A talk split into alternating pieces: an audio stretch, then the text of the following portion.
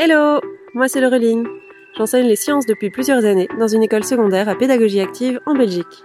À travers le podcast La prof de sciences, tu auras accès aux coulisses d'une collègue directement dans tes oreilles. Je partagerai avec toi la façon dont je donne mes cours et ce que je mets en place tous les jours dans mes classes, en plus des réflexions quotidiennes qui m'ont amené à ces pratiques. Allez, c'est parti pour l'épisode du jour Hello les profs Aujourd'hui, je vais te raconter l'histoire de la découverte d'une lumière invisible.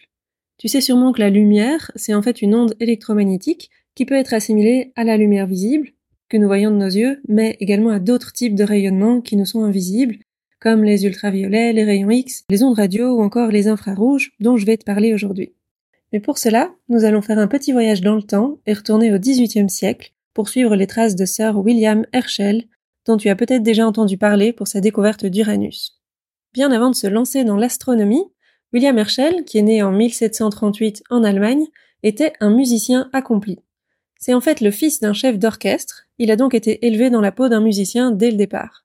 Très vite, il a d'ailleurs développé un talent certain pour la musique, et il va devenir oboïste à 14 ans. Alors si comme moi c'est un mot que tu connais pas vraiment, un oboïste ou oboïste, je sais pas trop comment ça se prononce, c'est un musicien qui joue du hautbois. À 19 ans, William Herschel va fuir l'Allemagne pour l'Angleterre après avoir déserté de l'armée. Il passera la majorité de sa vie en Angleterre et il va travailler en tant que musicien itinérant pendant près de dix ans jusqu'à enfin devenir organiste. Donc cette fois c'est un musicien qui joue de l'orgue et il va euh, en parallèle donner beaucoup de cours de musique. Donc il est aussi professeur de musique. Sa sœur Caroline va le rejoindre en Angleterre quelques années plus tard, à la mort de son père, et elle aura un rôle très important pour la suite de cette aventure. En parallèle de sa vie de musicien, sa passion pour l'astronomie va se développer.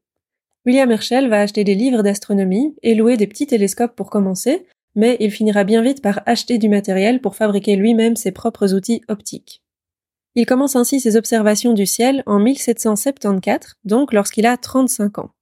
À cette époque, la plupart des astronomes utilisent des télescopes réfracteurs pour observer le ciel nocturne, c'est-à-dire des télescopes qui utilisent des lentilles et qui présentent donc des limitations. Herschel va au contraire utiliser un autre type de télescope, les télescopes à réflexion, ou télescopes de Newton, car ils ont été inventés par Isaac Newton quelque temps auparavant. Ces télescopes à réflexion, ils utilisent des miroirs plutôt que des lentilles, ce qui permet par exemple d'éviter les aberrations chromatiques. Il va ainsi construire un télescope de 12 mètres de longueur focale, ce qui en fait le plus grand télescope de l'époque. Ce genre de télescope permet d'augmenter la puissance, la résolution et le grossissement des observations. Son observation rigoureuse et systématique du ciel va occuper William Herschel et sa sœur pendant des années. Ils vont ainsi ensemble cataloguer des centaines d'étoiles doubles, qui est un phénomène qui était encore inconnu jusque-là. Le 13 mars 1781, William Herschel va pointer son télescope vers une région du ciel encore inexplorée. Là, il va voir une lueur inattendue, qui est un objet céleste en mouvement. Était-ce une étoile? Non, non. Herschel va réaliser bien vite qu'il avait trouvé quelque chose de beaucoup plus spécial une planète qui était inconnue jusqu'alors. En effet, Herschel venait de découvrir Uranus, la première planète découverte à l'aide d'un télescope. C'est d'ailleurs la première planète découverte depuis l'Antiquité. Cette trouvaille va le propulser sous les feux de la rampe de la communauté scientifique, et le roi George III d'Angleterre va même lui octroyer une pension pour ses exploits astronomiques. Pendant toute sa carrière d'astronome au service du roi George III, il va travailler avec sa sœur, Caroline Herschel, qui était son assistante, et qui l'aidait dans son exploration systématique du ciel. Caroline Herschel était également une observatrice chevronnée. Elle découvrit de nombreuses comètes et publia aussi un catalogue d'observations bien à elle. C'est d'ailleurs aussi la première femme qui sera payée pour un travail scientifique. Leurs observations communes permettront, entre autres, de déterminer que la planète Mars possède une atmosphère et qu'elle possède aussi des calottes polaires, mais également de découvrir un peu plus tard deux des satellites d'Uranus. Les recherches d'Herschel vont le mener à observer le Soleil et à utiliser différents verres assombrissants sous forme de filtres, mais qui ont des couleurs différentes. Il va alors remarquer une sensation de chaleur différente qui se fait en fonction de la couleur du verre donc du filtre utilisé. Cette situation va déclencher chez Herschel le questionnement suivant. Quel peut bien être le rapport entre cette chaleur et les différentes couleurs? Cherchant à répondre à cette question, William Herschel va réaliser une série d'expériences très simples durant l'année 1800. Pour commencer, il va mesurer la température de différentes couleurs du spectre visible. Depuis Isaac Newton, on sait bien utiliser un prisme pour décomposer la lumière du soleil en ses différentes couleurs. Donc ça, c'est facile à faire pour Herschel. Il va donc installer un dispositif qui décompose la lumière du soleil qui entre dans sa fenêtre par une petite fente, et donc il lui met juste derrière la fente un prisme.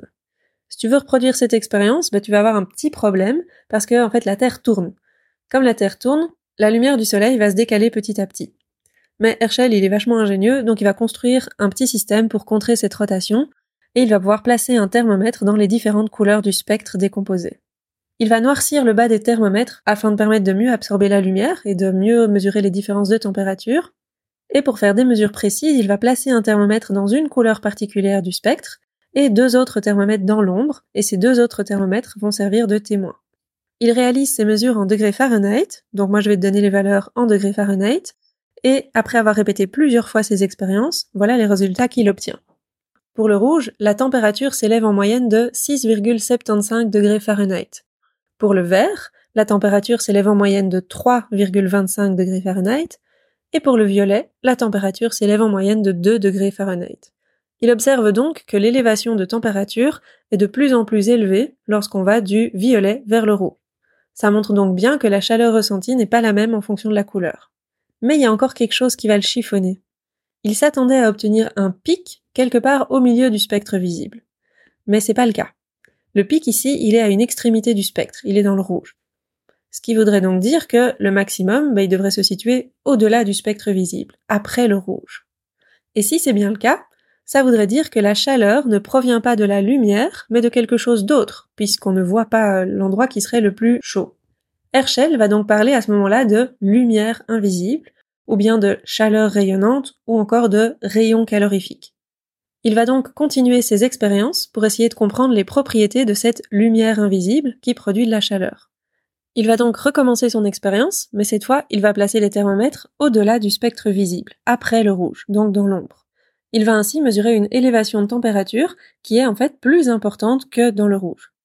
Et il va trouver un pic d'élévation dans cette zone en dehors du spectre visible. C'est la zone qu'on appelle aujourd'hui l'infrarouge. Herschel observe donc que la lumière visible et la chaleur rayonnante, ou lumière invisible, partagent les mêmes propriétés optiques. Pour expliquer ce phénomène qui est commun entre les deux, il fera alors appel à un principe d'économie de pensée, et, je cite, il va dire Les règles philosophées ne nous permettent pas d'admettre deux causes différentes pour expliquer certains effets s'ils peuvent être expliqués par une seule. Ce qu'il exprime ici, c'est que si nous avons deux phénomènes qui répondent aux mêmes lois de l'optique, est-ce que ces deux phénomènes n'en seraient pas un seul? Nous savons aujourd'hui que c'est effectivement le cas. Il s'agit dans les deux cas d'ondes électromagnétiques. Pour confirmer son hypothèse, il va continuer à faire plus de 200 expériences pour comparer les propriétés optiques de la lumière visible et de la chaleur rayonnante, que nous appelons donc aujourd'hui l'infrarouge.